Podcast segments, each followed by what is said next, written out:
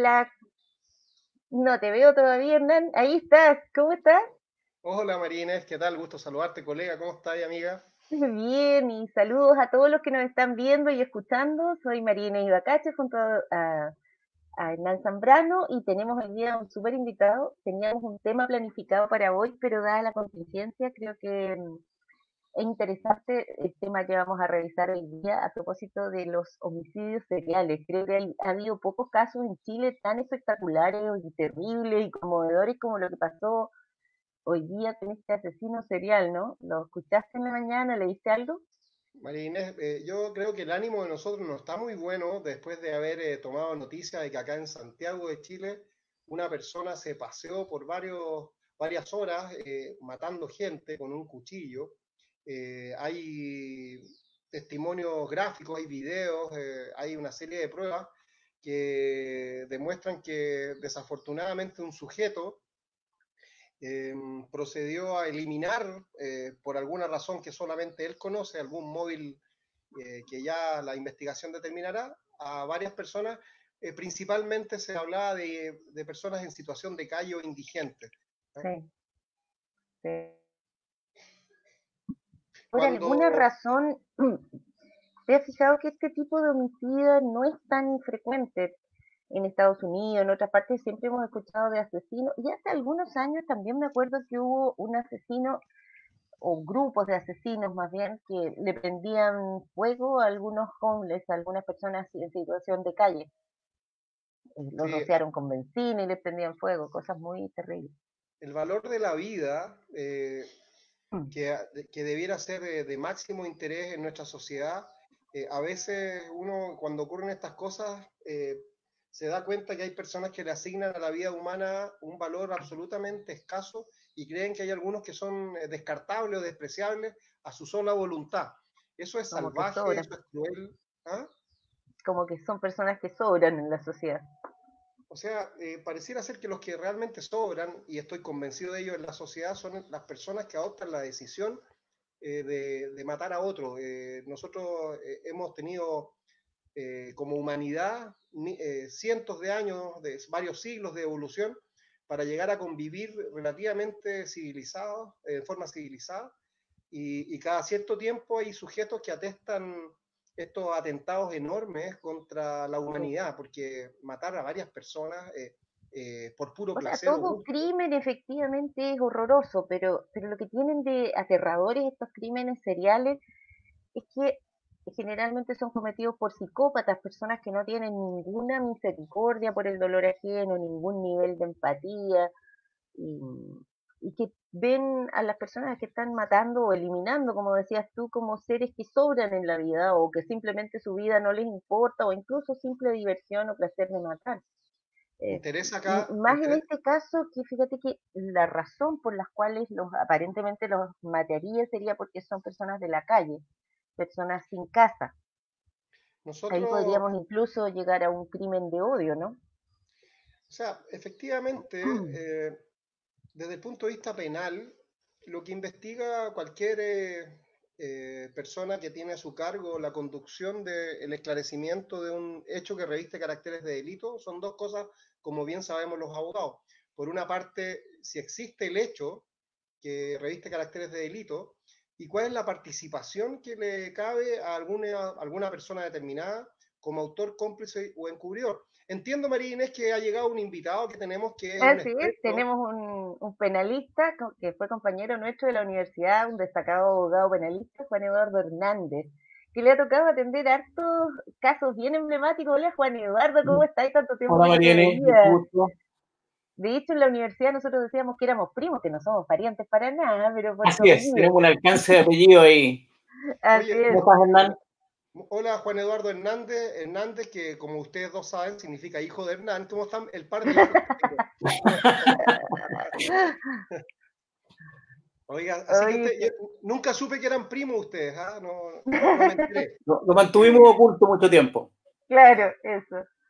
Oye, quiero, contarle a la, gente que nos está viendo, a los cientos de personas y a los miles de personas en Chile y en el extranjero que nos están viendo, Juan Eduardo, que Juan Eduardo aceptó una invitación hace poco rato, él es una persona con una gran disposición, y si bien es cierto, estamos tocando, Juan Eduardo, como ya te diste cuenta, un tema luctuoso que nos apena, nos acongoja, que tiene que ver con, esta, con este hallazgo hoy día de varias personas fallecidas en Santiago a raíz de, hechos que habría cometido, y vamos a hablar en modo potencial porque no, hay, no está determinado todavía por una sentencia, eh, colombiano. persona, una persona de nacionalidad colombiana, lamentablemente.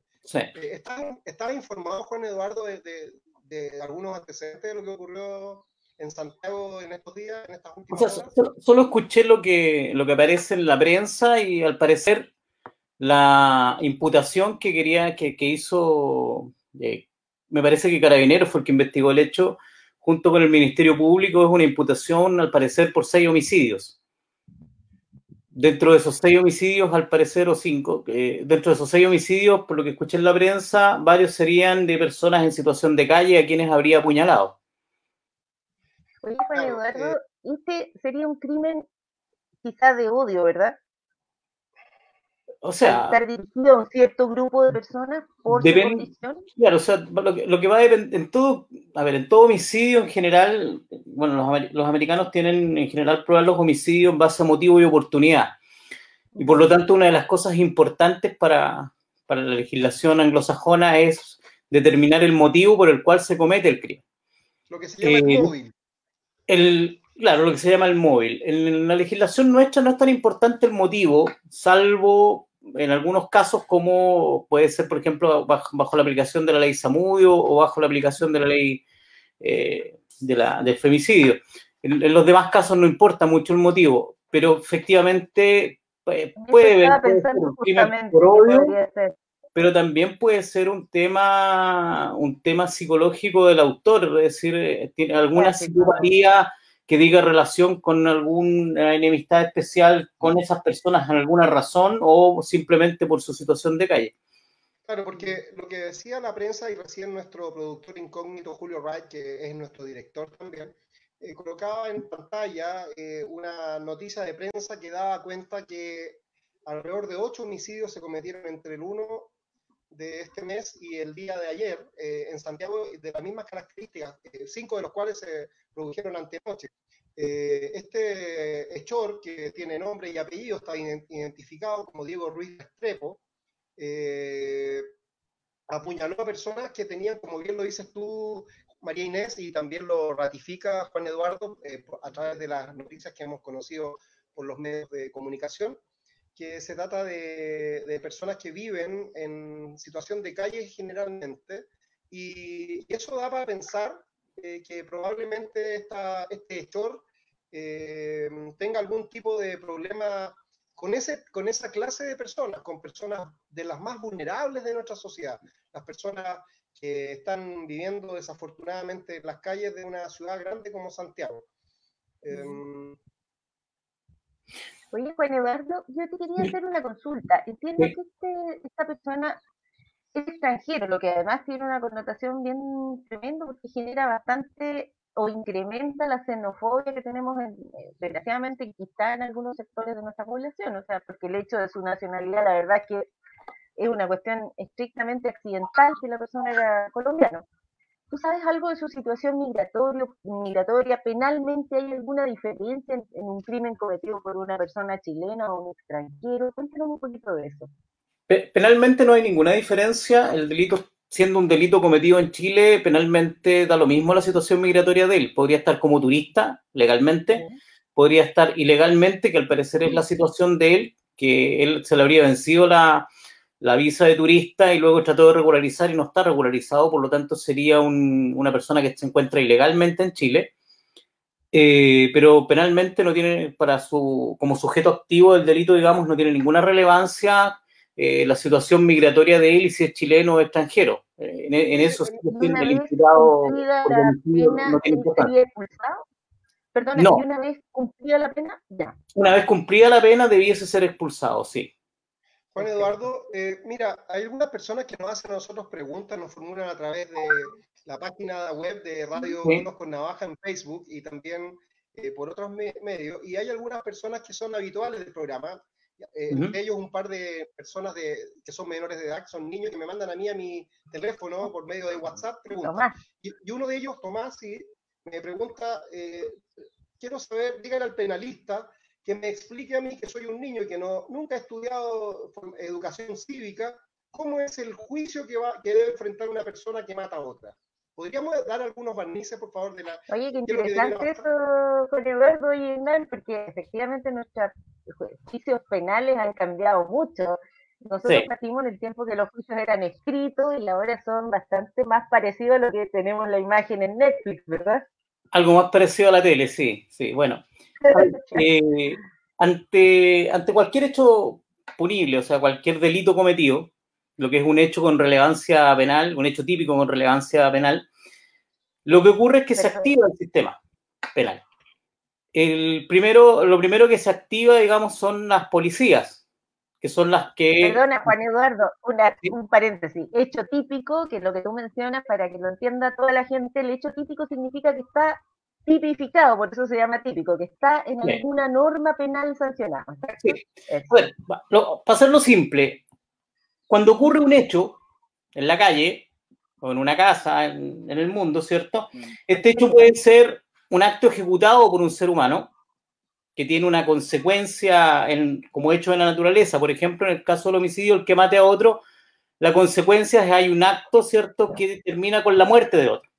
Ese acto puede ser intencional, típicamente homicidio, o puede ser accidental, como ocurre, por ejemplo, con un atropello y tú tienes presencia de los delitos. En, este caso particular, lo que hay es un hecho ejecutado por un ser humano, que sería este colombiano, que lo que hace es matar a otro sujeto y el resultado es la muerte de este sujeto. Por lo tanto, tú tienes un homicidio consumado que se inicia como investigación con la policía, con el Ministerio Público, se detiene presuntamente al imputado y lo primero que se va a hacer es que este imputado, una vez detenido, pasa a control de detención, que es una audiencia que se realiza o el mismo día de la detención o a más tardar el día siguiente, que se puede ser suspendida, como al parecer fue este caso, que se ocurre una ampliación de la detención, y luego de eso se fija, se le formalizan cargos en esa audiencia, se controla si está bien o mal detenido y luego se le formalizan cargos, es decir, se le dice, señor, usted está siendo investigado por nosotros, el Ministerio Público, por este delito. Una vez formalizado, el fiscal, dependiendo del delito, pide medidas cautelares. En los casos de crímenes, ¿cierto? Las medidas cautelares normales, la prisión preventiva. En casos de delitos más bajos, se piden otro tipo de medidas cautelares, como la firma mensual o semanal en el Ministerio Público o en una comisaría. Pero en este caso... Discúlpame, discúlpame, Tomás es bastante agudo y pregunta si ahí, cuando se pide la prisión preventiva, va a funcionar la puerta giratoria de la justicia. ¿Qué, qué es lo que debiera uno presumir que va a ocurrir, eh, Juan Eduardo? A ver, dígale Tomás que la puerta giratoria de la justicia no es más que un mito creado por la prensa. La, la verdad que los números, los números lo que dicen es que nunca ha habido tanta gente presa como en este nuevo sistema penal de corte, entre comillas, garantista. Dígale a que quede tranquilo que en este caso el juez sí o sí va a decretar la prisión preventiva del imputado, salvo que la defensa logre cuestionar la participación del imputado en los hechos.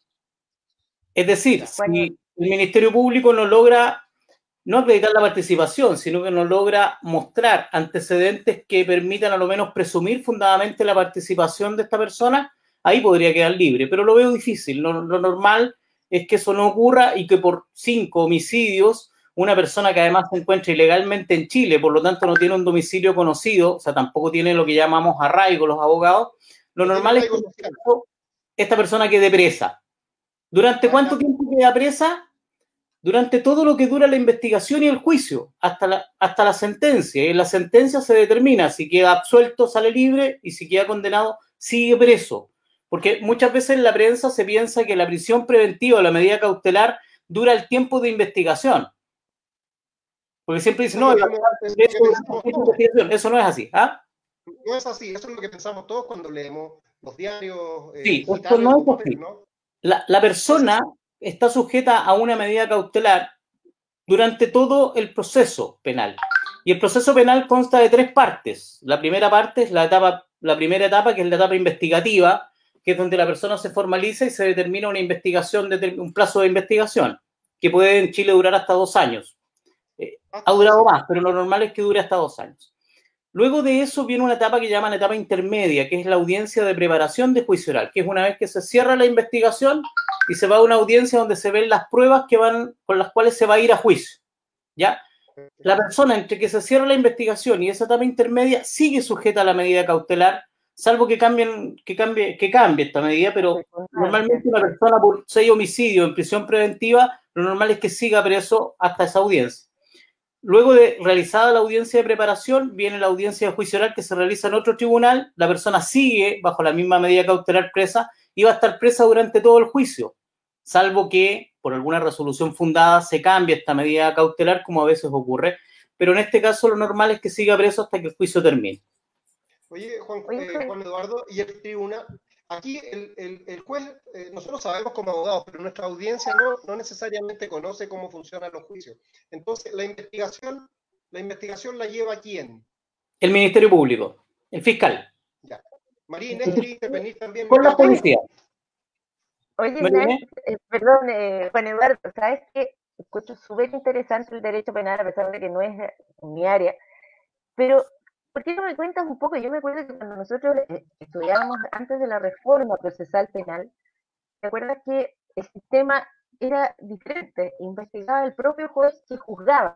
¿Tú podrías contar más o menos cuáles son las diferencias entre el sistema antiguo y el nuevo? ¿Y por qué en el fondo esta cuestión de considerar un juicio muy garantista viene un tiempo en que los, los derechos de los detenidos estaban a veces súper vulnerados? Y pensemos que todos podemos estar detenidos en alguna ocasión por cualquier razón circunstancial y queremos que eh, las personas sean juzgadas por lo que realmente hacen y no por otra eh, circunstancia. Entonces, un breve paralelo en fondo de por qué este sistema es tan garantista o la gente tiene la impresión de que es tan garantista. Sí, bueno, lo que pasa es que el énfasis, cuando se hace la reforma procesal penal, se hace con un énfasis en las garantías del imputado que antes no existían. Eh, por ejemplo, y eso, y eso por una razón muy simple, Chile adscribe siempre a algunos tratados internacionales, entre ellos el Pacto Interamericano de Derechos Civiles y Políticos, ¿cierto? El, Tratado Internacional de Derechos Humanos, y por lo tanto nuestra legislación interna también tiene que irse adecuando a esos tratados internacionales. Y cuando uno se adecua a esos tratados internacionales, el Pacto de Derechos Civiles y Políticos tenía un, principio fundamental, y esto es que toda persona que se encuentra imputada por un delito tiene un derecho básico, y ese derecho básico es a guardar silencio. En el caso de nuestro sistema antiguo, el proceso penal, junto con la detención de la persona que estaba imputada, que en ese tiempo era reo, se llamaba reo procesado, posteriormente, él tenía la obligación de declarar. El imputado no tenía derecho a guardar silencio.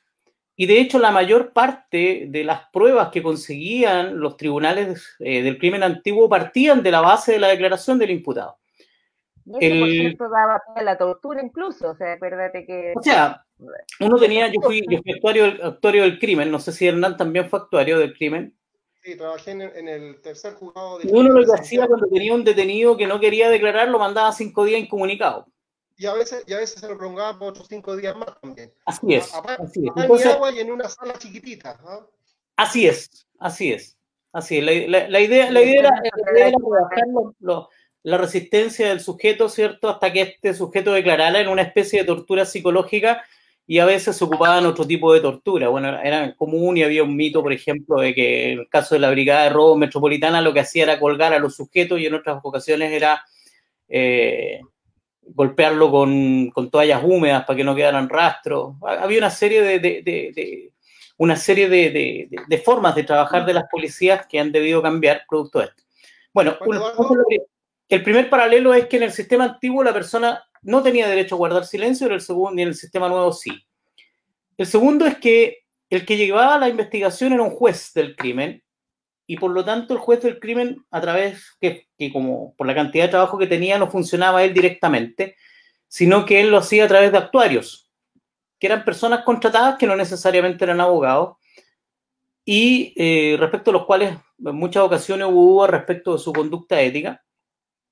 Y se cambió esa situación porque la investigación la llevara un ente distinto al juez que juzgaba y por eso se separó y se colocó al Ministerio Público a cargo de la investigación junto con las policías, dejando al juez en dos labores. La primera, uh, una labor que es de control de instrucción. Yo, yo no soy partidario de hablar de juez de garantía en realidad, porque en realidad el juez se le puso, el juez de garantía se le puso el título de garantía para dar a entender de que este sistema hacía énfasis en las garantías del imputado.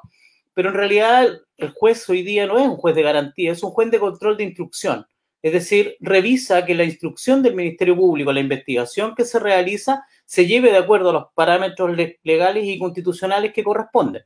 Por eso es que existe una norma como el artículo 10 del Código Procesal Penal, donde tú lo que puedes hacer es eh, pedir una cautela de garantías cuando los derechos de las personas están siendo vulnerados dentro de la investigación. Entonces, eh, ¿sí? puedo hacer una consulta que a mí me quedó dando vueltas. ¿Te acuerdas que hace unos años sancionaron a un juez de garantía? No sé si fue un juez de garantía ¿Perdón? juez de juicio oral. No me acuerdo si fue el sancionado era juez de garantía o no pero fue el juez penal que rechazó una acusación por el delito de alunizaje, porque esto era un delito que se había cometido en, la tierra, claramente. ¿Te acuerdas de ese caso? Eh, sí, me acuerdo de ese caso. ¿Te acuerdas más o menos cómo fue? Yo no me acuerdo bien.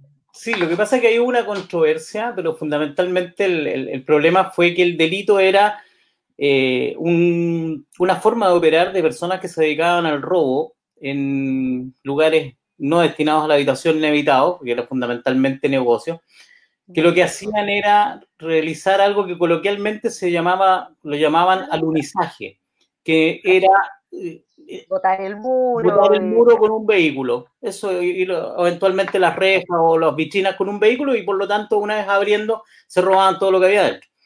Eh, el, problema fue que cuando formalizó el Ministerio Público, el Ministerio Público formalizó por el delito de alunizaje.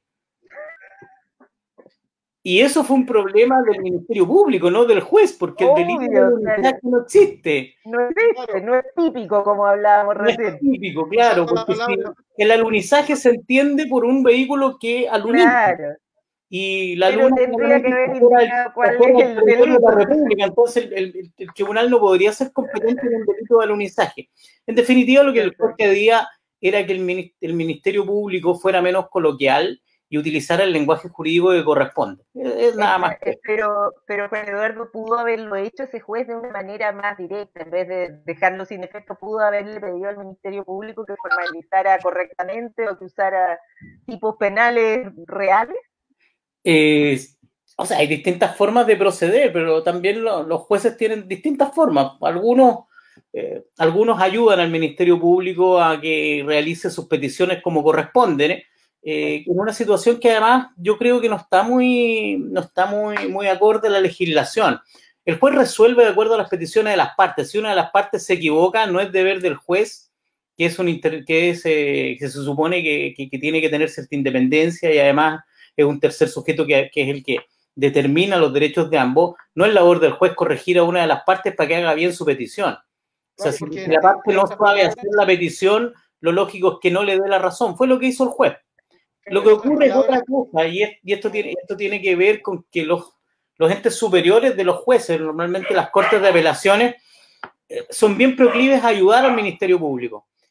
Y esas ayudas que se realizan al Ministerio Público no son gratuitas, y es y esto también tiene que ver con la forma en que se eligen los jueces y los ministros de corte, donde alguna opinión hay de parte de, de parte del fiscal nacional. Y desde ese punto de vista, cierto, yo creo que fue bastante, fueron bastante injustos con el juez y por no apoyar al Ministerio Público. Lo que pasa, lo que pasa María y Juan Eduardo, es que nosotros que estamos acostumbrados en general los chilenos a ver películas de abogados, de crímenes, etcétera, vemos que a veces eh, las, personas, las personas dicen, los abogados dicen que eh, concurre el Estado contra eh, un sujeto imputado a un delito. Vamos a poner un nombre cualquiera para inventar el Estado contra Hernán Zambrano. Y resulta que es más o menos lo que pasaría acá, porque el Ministerio Público es, es un ente estatal que, está eh, formalizando a una persona como autor de un delito. Tenemos una persona en línea que se llama Olga Olgi Zambrano, que tiene mi apellido, ya que estamos, eh, ustedes son primos, ella es mi prima, y está preguntando si existen otros antecedentes de casos similares de crímenes seriales en Chile. ¿Recuerda alguno, Juan Eduardo? Bueno, los, psicópatas de Viña. Ay, sí. Tú tienes un crimen serial. El psicópata de alto hospicio también es un crimen serial. sí, hay un sujeto en Copiapó que también es autor de crímenes seriales, que de hecho se le imputa la desaparición de una mujer que no sé si habrá aparecido el año pasado. Eh, eso es lo que se me viene, bueno, y se me viene a la cabeza eso principalmente. Pero sí, han habido casos en Chile, como en todo el mundo, de crímenes seriales, algunos sin motivo, otros con motivos distintos. Como dice María Inés, puede ser un crimen de odio, hay que, hay que revisarlo, es perfectamente plausible. Eh, a veces son crímenes de, otro tipo de carácter. Las motivaciones detrás del criminal son importantes para determinar después su imputabilidad, porque sin duda que algo que va a hacer seguramente la defensa eh, va a ser precisamente cuestionar la imputabilidad del, colombiano, del imputado. Imputabilidad se refiere, se refiere a que el sujeto sea plenamente imputable, es decir, que no tenga algún tipo de trastorno psiquiátrico que le impida, digamos, distinguir entre el bien y el mal. ¿y qué pasaría si, por ejemplo, informes peritajes psiquiátricos dijeran que esta persona está eh, perdió el sentido de la realidad?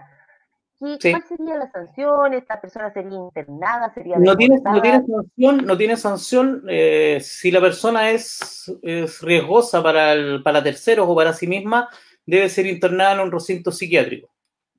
Es una internación forzosa hasta que se recupere en el fondo, si es que se puede recuperar. Lo que pasa es que normalmente ese tipo de trastornos son irrecuperables, eh, pero digamos, lo que se aplica ahí no es una pena, sino que es una medida de seguridad. Pero eventualmente podría quedar, si, no sé, si lado con algún tipo de medicamento la persona deja de ser agresivo, podría quedar en libertad. Podría quedar en libertad en un futuro. De hecho, ha ocurrido que personas asesinos seriales, han diagnosticados con un, con un problema psiquiátrico, son internados por medidas de seguridad, no en Chile, pero sí fuera, en Estados Unidos ocurrió.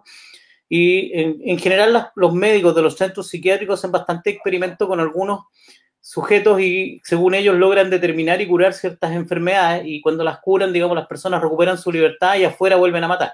Eso ha ocurrido en Estados Unidos. Eh, la forma en que se aplican las medidas de seguridad es bastante cuestionable, no, es un tema muy pacífico, menos en Chile donde no tenemos mucha literatura al respecto.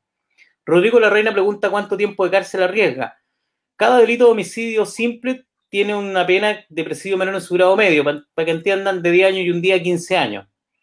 Al ser varios, lo que se hace es sancionar todo como un solo delito y aumentarlo en 1, 2 o 3 grados. Debería llegar a presidio perpetuo fácilmente. Ahora, sabemos que en Chile el presidio perpetuo en general dura 20 años. Ya, pero ¿cuál es, y el presidio perpetuo efectivo, en cambio, puede llegar a 40 la diferencia, la diferencia entre el presidio perpetuo simple y el efectivo es que en el caso del presidio perpetuo, a los dos son presidio perpetuo, es decir, lógicamente la persona tiene que estar presa toda su vida. Todo lo que le queda de vida se supone que va a estar preso. Pero existe una ley que es la ley de libertad condicional. Y la ley de libertad condicional establece que en el caso del presidio perpetuo las personas pueden postular a salir en libertad condicional una vez que cumplen 20 años de cárcel.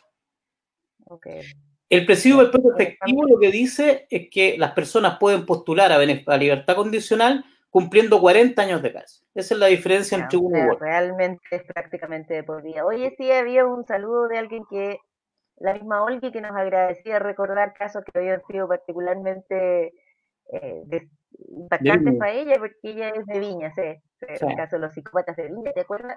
Ese caso estaba hace muchos años, yo me acuerdo incluso conocimos al el profesor Cruzcoque, que le había hecho la autopsia a alguna de las víctimas y nos daba algunos antecedentes de porque había en ese tiempo, estaban los carabineros, los cuales fusilaron y detectaron como culpable, y había también muchas sospechas de otra persona. De un empresario. Eh, de un empresario muy conocido de la, de la región. Y ese profesor había hecho la autopsia de las víctimas y coincidían las armas. Había una serie de respuestas que esto fue en tiempos de que no había democracia, digamos, y por supuesto un sistema sí, fue, fue, en tiempos de, de dictadura, sí. Bueno, finalmente fueron condenados a muerte los Los dos carabineros, Sagredo y Top Collins. En relación con eso, en relación con eso les quiero contar que yo vivía en Viña del Mar en ese tiempo, mi familia también, y había una psicosis colectiva en la noche, cuando algún vehículo se acercaba al vehículo que en el cual uno transitaba, uno realmente sentía pavor, me acuerdo de algunos tíos llegar a la casa albos con la excusa, a veces, ¿no? Venían tarde y que probablemente venían siendo seguidos por los psicópatas, la gente lo tomaba como a la broma, pero en realidad había mucho miedo de, ser víctima de un delito de esa naturaleza. Afortunadamente, y, salvo lo terrible de lo que ha ocurrido hoy día en Santiago, eh, tenemos a una persona sindicada con aparentemente bastantes pruebas de que habría sido el que participó, pero lo que habría que preguntarse es si participó solo en estos hechos o a lo mejor hay, hay algún, algún cómplice, algún coautor, Juan Eduardo, ¿no? Sí, bueno, eso va a depender de las pruebas. Las pruebas, al parecer, fundamentalmente tienen que ver con cámaras puestas en el lugar, cámaras de seguridad, lo que da cierto, cierta certeza respecto del sujeto, porque aparte de, las cámaras, digamos, tiene que haber eh, un seguimiento. Eh, lo cierto es que en, en, esas condiciones es más fácil la prueba. En, la época de los psicópatas de Viña no había cámaras en, ninguna parte, no, no era algo que existiera. Por lo tanto, la prueba, en mi opinión, fue mucho más indiciaria, aun cuando eh, siempre se sigue insistiendo que la prueba penal, en definitiva, eh, es más indiciaria que otra cosa. Es muy difícil que tú tengas siempre prueba directa y absoluta respecto de un, hecho. Es decir, lo normal es que los homicidios ocurran eh, cuando no hay nadie y por lo tanto la prueba casi siempre es más indiciaria que directa. ¿Qué, qué significa indiciaria para las personas que no son abogados, Juan Eduardo? que, que, que en definitiva las, las, conclusiones de participación y del hecho se infieren, se hace un juicio de inferencia, ¿cierto?, de otros antecedentes que sí se conocen.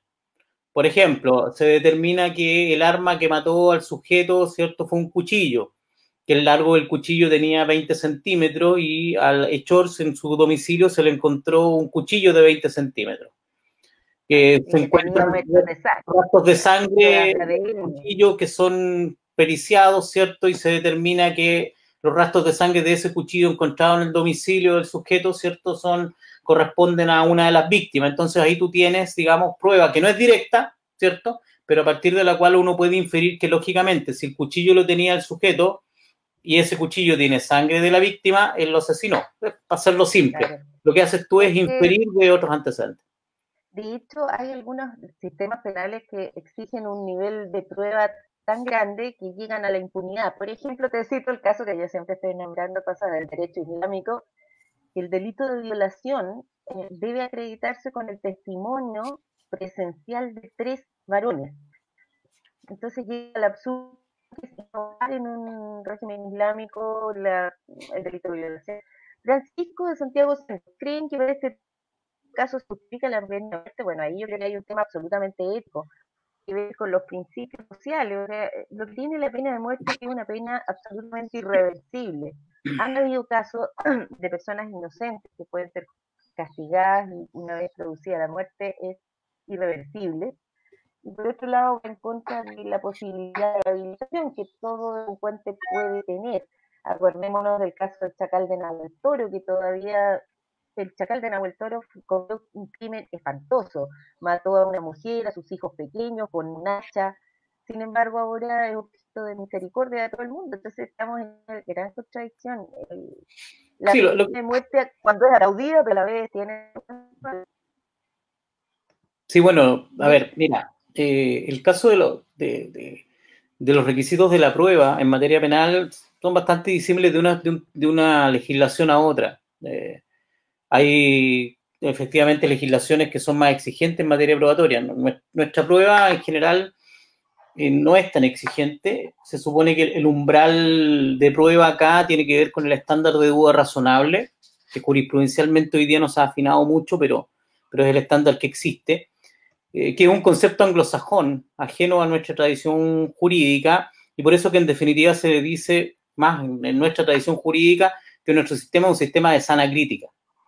Eh, en la práctica. Sí, de sana crítica en definitiva. Y que la, la, duda razonable no es más que el no cumplimiento de los principios de la sana crítica. Eso es lo, que han terminado resolviendo algunos tribunales. Juan Eduardo, ¿te ha tocado participar como abogado en algún, en algún caso relevante, conocido? Donde en varios, ha estado nuestro amigo Juan Eduardo, lo hemos no, varios, sí. en algunos muy famosos. ¿Alguno que no sé si me permites mencionar uno que me acuerdo. ¿Cuál? Me acuerdo del caso de Garay. Que Rafael, yo no llegué a juicio con Rafael, sí, pero fui, fui parte del equipo de defensa de Rafael, invitado por un gran amigo mío, Reinerio García La Pastora, gran penalista, quien llegó a ver no hubo crímenes de, sangre, ¿no? Ahí, no hubo crímenes de sangre, ¿no? Era, era, otro tipo, eh, sí, era otro tipo de caso, pero era un caso muy entretenido. Rafael, aparte, era un tipo muy simpático, eh, como, como, casi todas las personas que, que, caen en ese tipo de delito. Digamos. Sí, también estuve en las Conversions. Eh, hoy día estoy defendiendo a Luis Núñez Blanco, que es un futbolista profesional que está acusado también de homicidio. Estoy defendiendo a, a, un imputado menor de edad, que es el imputado en el caso del homicidio del carabinero Galindo, del cabo Galindo, que ocurrió en La Pintana hace un, tiempo atrás, un par de años. Eh, tenemos juicio oral que va a empezar recién el 4 de enero.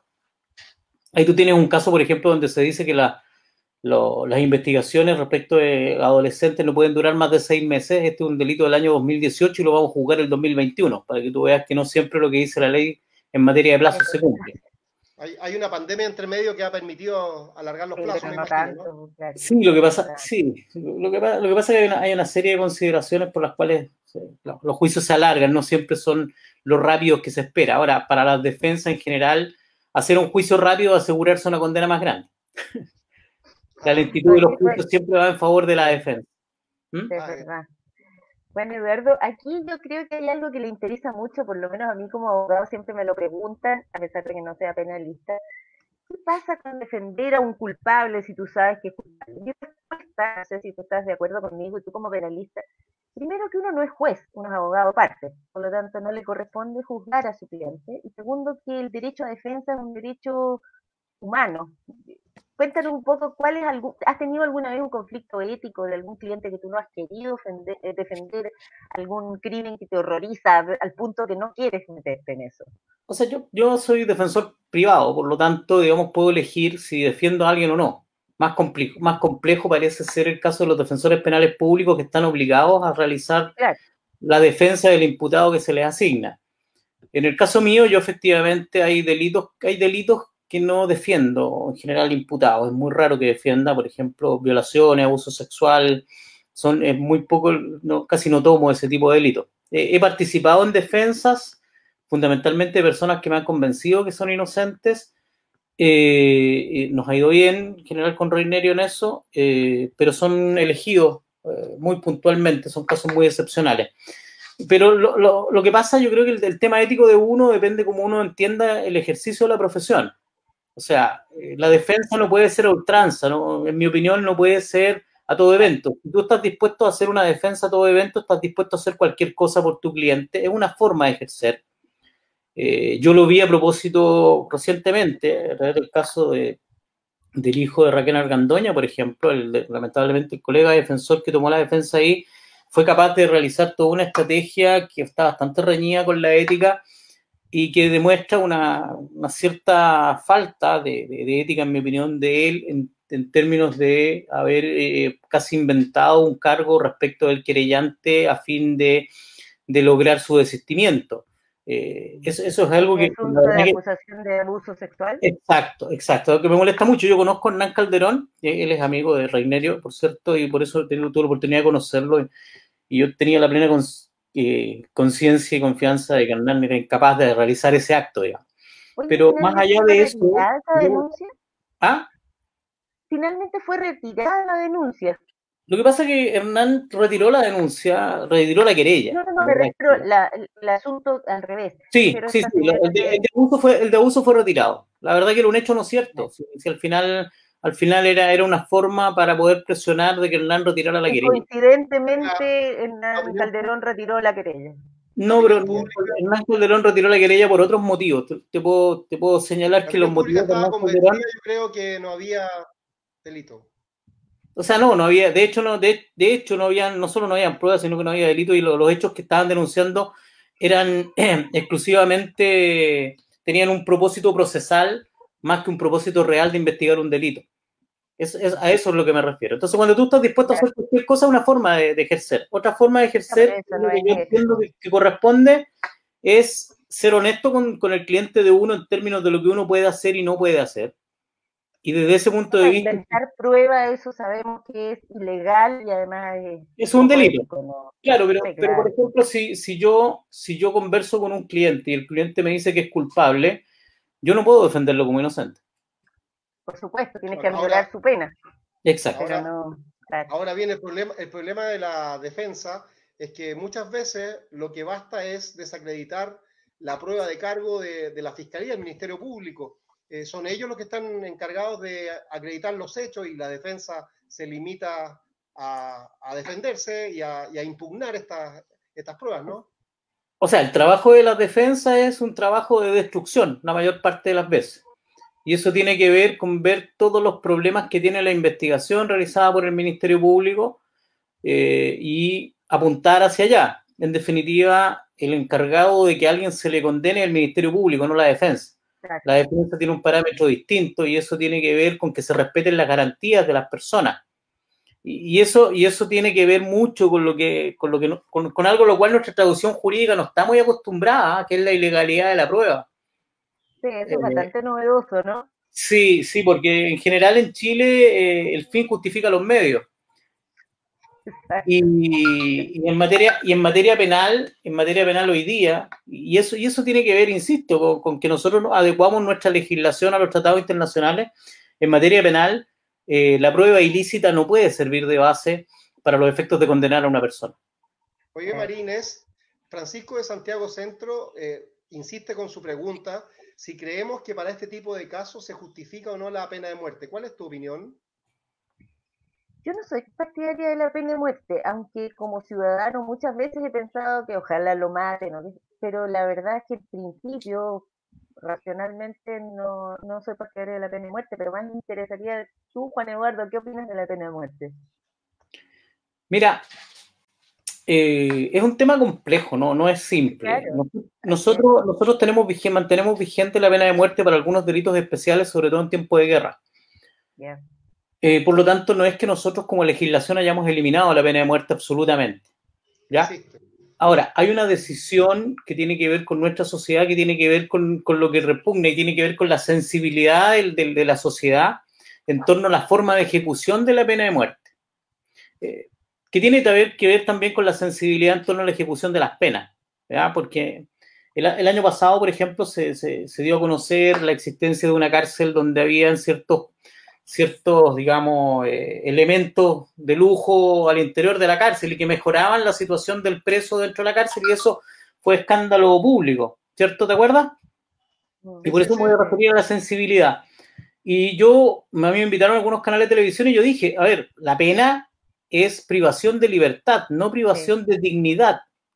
Por lo tanto, si el preso puede tener una tele de 50 pulgadas y se la autorizan, o tiene un refrigerador para comer mejor y no comer la mugre que sirven adentro, ¿cierto? Eh, eso tiene que ver con su dignidad porque él sigue cumpliendo una pena porque sigue estando preso.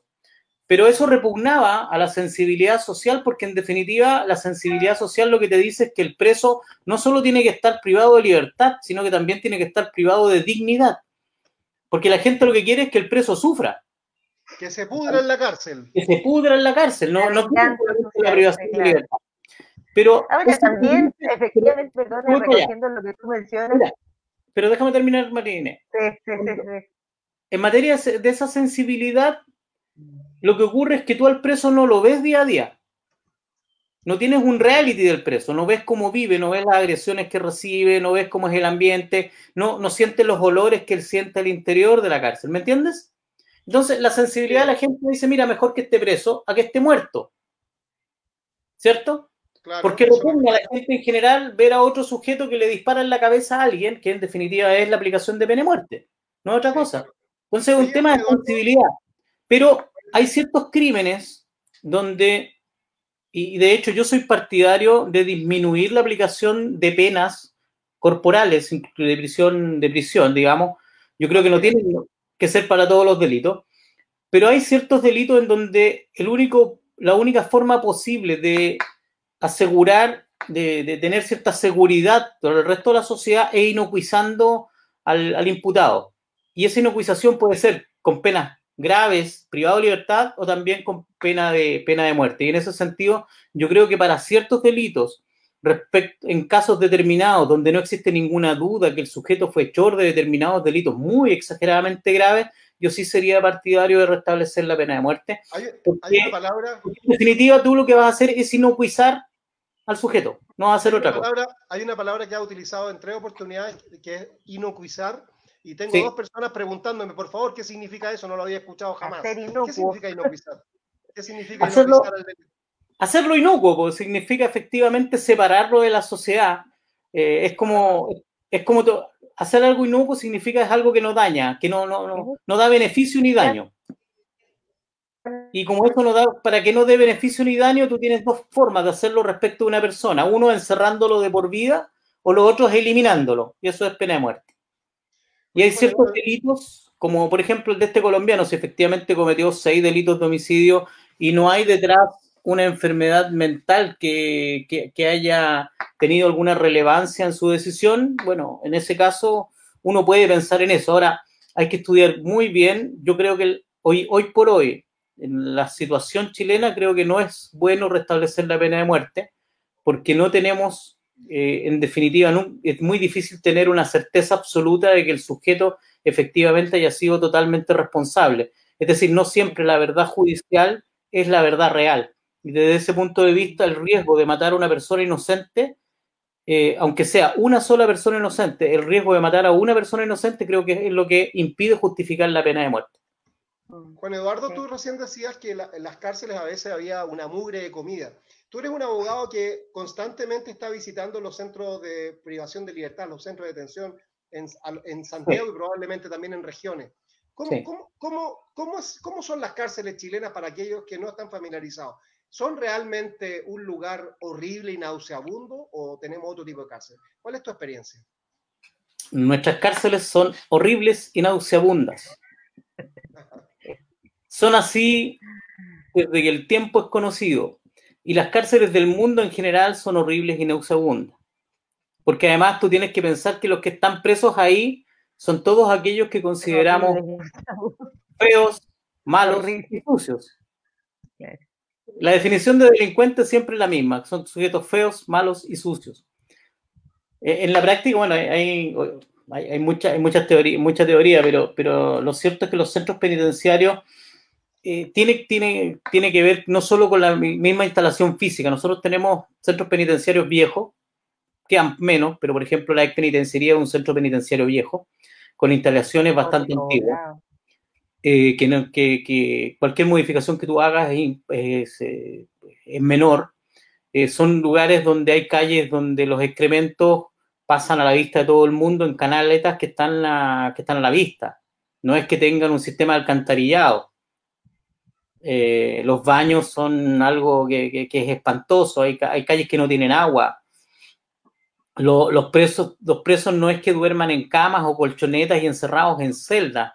En las galerías y en algunas calles de la penitenciaría, por ponerte un ejemplo, los sujetos duermen en los pasillos, arriba de una colchoneta tapado con lo que puedan y siempre que no los cogoteen o no los violen dentro de la misma noche. Porque celdas para, no sé, para 20 personas están habitadas por 50 las reglas de la mira las reglas de la cárcel en general y te lo voy a decir súper crudo lo dijo un, lo dijo el alcaide de Santiago I hace unos cinco años atrás o sea perdón de, Santiago Sur. Él puede garantizar que no salgan pero no puede garantizar la seguridad de las personas que están presas. Eh, no hay ningún lugar en el mundo donde se cometan más crímenes que en la cárcel. En la cárcel. En la cárcel. En la cárcel la cantidad de homicidios de lesiones la cantidad de robos hurtos de violaciones es inmensa y la cantidad de cuestiones que no se investigan también es inmensa. Y tal como tú lo decías, Juan Eduardo, la persona está condenada a privarse de libertad, no a ser torturado, violado, asesinado. Es que la, privación de libertad tiene que ver con eso, porque las, mira, nosotros pasamos de tener alrededor de 150 presos cada 100.000 habitantes en 1991 a tener hoy día casi 300 presos por 100.000 habitantes. hemos doblado nuestra, nuestra, nuestra digamos, nuestro, promedio penitenciario. Eh, y tú puedes crear cárceles, se han, creado el, negocio de las cárceles, porque detrás de la cárcel también hay un negocio, las cárceles son concesionadas, son un tremendo negocio. cada vez que tú construyes una cárcel, la llenas rápidamente y rápidamente, de nuevo, no hay cupo, no hay cupo, no hay cupo. Entonces... Eduardo, bueno, ha sido súper interesante, de verdad que ha sido un gusto tenerte acá, pero ya estamos por terminar, pero antes de no te quiero hacer una pregunta de algo más entretenido probablemente y menos doloroso que todo este tema penal que es tan triste y fuerte. Te, que ahora acaba de ser aprobado por el por la Cámara de Diputados el, el retiro del segundo 10%. Entiendo que ahora nos falta la segunda pata en el Senado, ¿sí es? Mira, la Cámara de Diputados y Diputados en general el proyecto retiró el 10% de los fondos previsionales de la AFP y la iniciativa fue despachada al Senado. Entiendo que si en el Senado no hay observaciones debería ser ley, pero si hay observaciones tendría que volver a la Cámara. ¿Sabes algo de eso? ¿Estás enterado? ¿Nos puedes comentar? Sabía que se, sabía que se votaba hoy, estuve escuchando eh, a la una, alrededor de la una de la tarde, estuve escuchando noticias y Faltaba por hablar todavía ocho diputados, pero lo normal era que se aprobara porque estaban los votos. Yo creo que se va a aprobar este segundo 10%.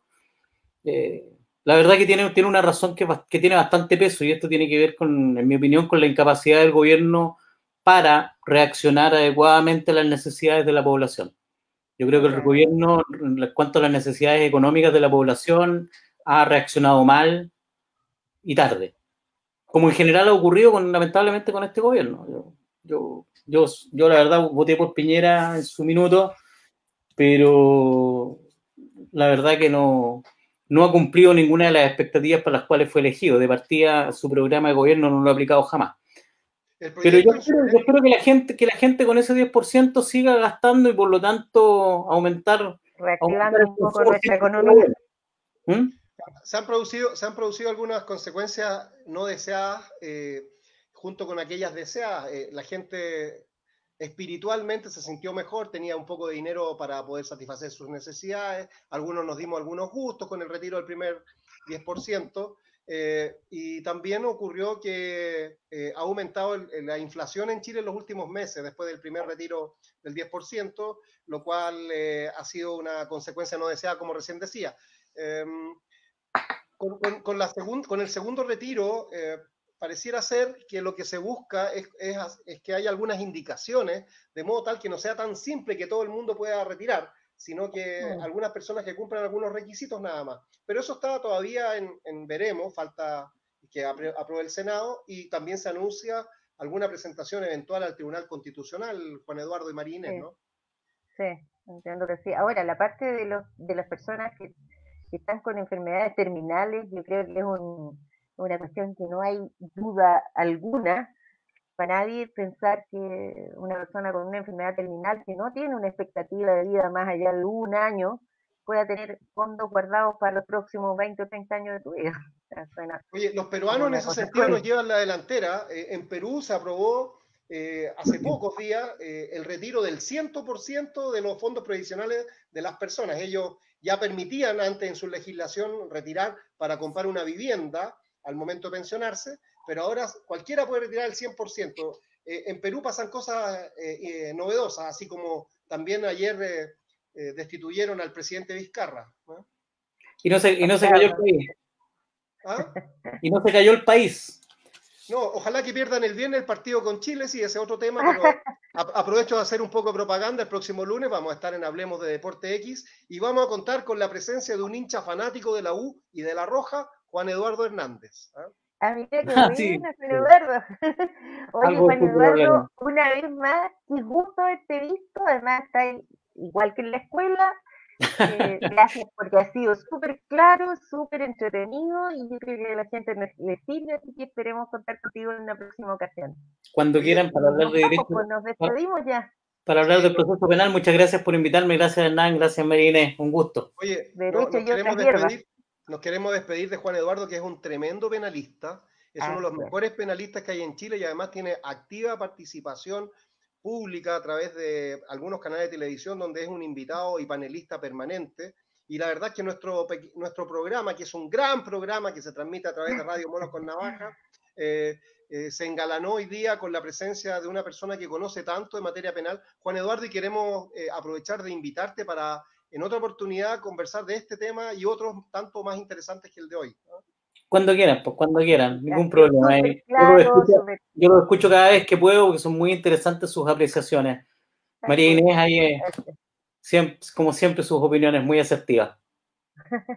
Muchas gracias, Juan Eduardo. Qué gusto. Oye, chicos, nos vemos entonces, acuérdense, el próximo martes en Hablemos del Ex y en Monos con Navaja. Y una última noticia, las autoridades de Viña del Mar y los canales 7 y 13 decidieron aplazar la versión 62 del Festival de la Canción por un año debido a la pandemia. Mm, noticia mala para el espectáculo. El alcalde de Valparaíso, Jorge Char, informó que el primero de enero del 2021 se realizará el Año Nuevo en el mar, pero sin la tradicional fiesta en la Plaza Sotomayor, como si no fuera ahí la gente igual. El, eh, el nuevo entrenador, esa es tuya, Hernán, el nuevo entrenador. sí, quiero, quiero, quiero, decir, quiero decir que lo que pasa en Viña y Valparaíso nos afecta y nos, nos agrada y nos atañe a todos. Yo soy viñamarino de origen, mi familia vive en Viña del Mar y me da mucha pena que, que se cierre el Festival de oh. Viña eh, y, pero sí me da mucho gusto que haya un año nuevo en el mar. Algunos animalistas van a estar en contra por, por los efectos colaterales del, del, ruido, de los, de los fuegos artificiales, pero para mí un año nuevo no es año nuevo si no estoy disfrutándolo en Valparaíso y los dejo a ustedes dos invitados para que me acompañen este año a, a pasarlo en, en, Valparaíso, Juan Eduardo y María Inés, con la mascarilla, con gel, etcétera. El nuevo entrenador de Universidad de Chile, Rafael Dudamel, venezolano, dio positivo en examen PCR por COVID-19 y deberá guardar oh, cuarentena. Trajimos a un entrenador, Juan Eduardo, que viene enfermo y nos puede contagiar. Mal augurio para la U, mal augurio para la U. aquí hay una noticia que yo no quiero leer, no la quiero leer. Lucía Iñat, viuda de Pinochet, fue internada en el Hospital Militar de Santiago debido a problemas respiratorios. Bueno, esa, es una noticia que, alguna gente eh, festina con eso. Yo creo que toda persona que está enferma requiere eh, eh, atención y ojalá se recupere. María Los Ángeles Martínez, una auditora fiel del programa. un momento, con respecto a Lucía, sí, efectivamente, una persona muy mayor que sabemos que ya estará quizás en sus últimos días, y efectivamente, coincido contigo, no es bueno festinar la muerte de nadie, independiente de las cosas que haya cometido. Un poco lo que decíamos con, Juan Eduardo con respecto a los presos. Están condenados a, perder la libertad, ya es bastante, no los condenemos además a vivir en esa miseria que suelen ser nuestras cárceles. Y quiere el último saludo. Hay una, una auditora fiel, María de Los Ángeles Martínez, que nos envía un abrazo y dice tremendo programa. Bueno, Quiero, quiero decirle a la, a la, gente que nos vio hoy día que estuvimos un poco tristes al comienzo, han pasado cosas graves en el centro de Santiago, varias personas asesinadas, pero dentro de todo lo malo, el hecho de aprender de derecho penal y de derecho procesal, y con una persona, ah, con, con, el abogado Juan Eduardo Hernández, con la trayectoria que tiene y con la compañía de la conductora Marina Ibacarte, ha sido un bálsamo. Oye, ya entonces los esperamos el próximo martes, entonces Hablemos del Ex por Facebook, en Monos con, Navaja, y también estamos en un eh, podcast de Spotify. Así que nos vemos el próximo martes. Chao, chicos, qué gusto verlos. nos, vemos, nos vemos el lunes, hablemos de Deporte X. Nos vemos el lunes.